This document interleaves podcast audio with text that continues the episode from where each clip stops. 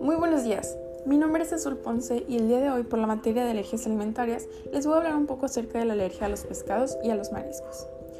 Ah, algo que tienen que saber es que uno de los nutrientes más importantes que contienen los pescados y los mariscos son algunas vitaminas y minerales. Vitaminas como la A, la D y la E.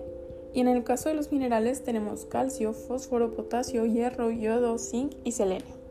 Algunos alimentos que la persona con la alergia debería consumir como reemplazo de los nutrientes que promueven los pescados y los mariscos deberían ser zanahoria, lechuga, espinacas, hígado, yema, queso, aceite vegetal, nueces, semillas, leche, yogur, amaranto, pan, tortillas, arroz, también plátano, papaya, mango, aves, quinoa, frijoles, trigo, avena, centeno, granos, champiñones, pasta, pollo, tofu, etc. Algunos alimentos que no se deben comer Alimentos a los que llamamos prohibidos son cangrejos, langostas, camarones, langostinos, calamares, caracoles, almejas, ostras, también vieras, pescados, bacalao, mejillones, salmón, atún, etc. Algo muy importante a rescatar es el etiquetado. Siempre hay que verificar que no contenga pescado o marisco en los ingredientes o algún derivado de estos. Hay que poner especial atención a las leyendas. En ocasiones hay leyendas que notifican cuando las fábricas son usadas para preparar alimentos que contengan ciertos alimentos alergénicos. Por ejemplo, los mariscos no suelen ser un ingrediente oculto en la mayoría de los productos, pero pueden encontrarse en el caldo de pescado o en los saborizantes de mariscos.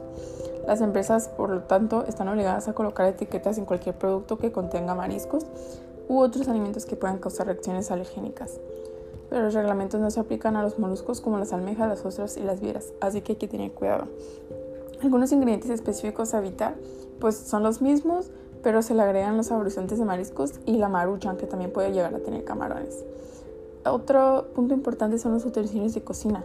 Es importante considerar todos los utensilios de cocina que se usan en casa porque puede ocurrir alguna contaminación por pescados o mariscos en algún utensilio como un sartén, una batidora, una espátula, cubiertos, bowls, en tablas de picar, etc. Por eso hay que procurar lavar bien y de preferencia usar distintos utensilios para evitar la contaminación. Otro punto es la contaminación cruzada. La contaminación cruzada ocurre en tiendas donde se procesan, se exhiben o se fabrican alimentos cerca de mariscos. Así que hay que leer atentamente las etiquetas de los alimentos para fijarnos de estas aclaraciones.